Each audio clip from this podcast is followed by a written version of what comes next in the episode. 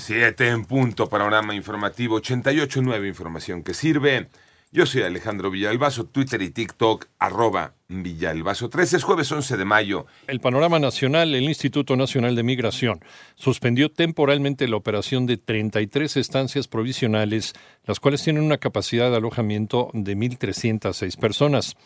Además, ayer se registraron enfrentamientos entre fuerzas federales y civiles armados a la altura del puente internacional de Reynosa, con un saldo de tres presuntos delincuentes muertos y la Suprema Corte de Justicia de la Nación rechazó atraer un amparo promovido por Rafael Caro Quintero sobre su proceso de extradición a los Estados Unidos. Anoche, un microsismo magnitud 3 fue percibido en varias alcaldías de Ciudad de México.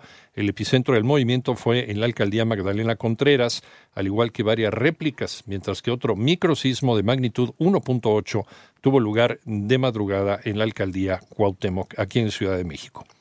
Y de nuevo, el subsecretario de Salud, Hugo López Gatel, está bajo la mira de la ley. ¿Por qué, Roberto Juárez? Un juez federal revocó la no acción penal y ordenó a la Fiscalía General de la República indagar cualquier acto de omisión, incluso delitos, que pudo haber cometido el subsecretario de Prevención y Promoción de la Salud, Hugo López Gatel, durante la pandemia de COVID-19. En representación de las familias de dos víctimas de la enfermedad, un despacho legal emprendió desde noviembre del 2020 una denuncia contra López Gatel por su falta de cuidado, negligencia y el debido ejercicio de la función pública, por sus declaraciones que minimizaban la pandemia, el uso de cubrebocas, la aplicación de pruebas de detección, entre otros hechos. Así, la Fiscalía General de la República ahora deberá evaluar la solicitud del juez y determinar si hay elementos suficientes para abrir una investigación formal contra López Gatel. Para 88.9 Noticias, Roberto Juárez.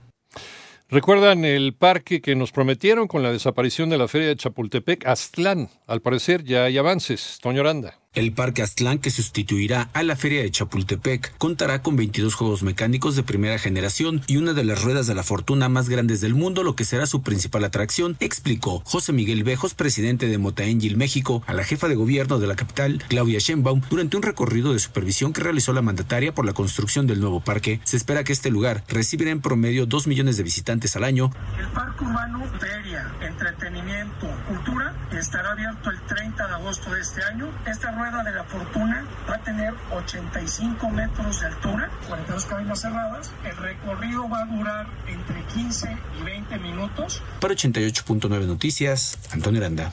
Vamos al panorama internacional. El gobernador de Florida, Ron DeSantis, firmó un proyecto de ley que dificultará que indocumentados trabajen en el Estado y que prohíbe, entre otras cosas, que conduzcan automóviles.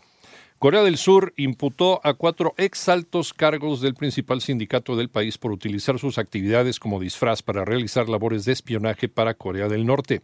Y la Organización de las Naciones Unidas pidió desplegar urgentemente una fuerza de apoyo para Haití al eh, revelar que tan solo en abril más de 600 personas murieron en una ola de violencia que azota varios barrios de la capital controlados por las pandillas.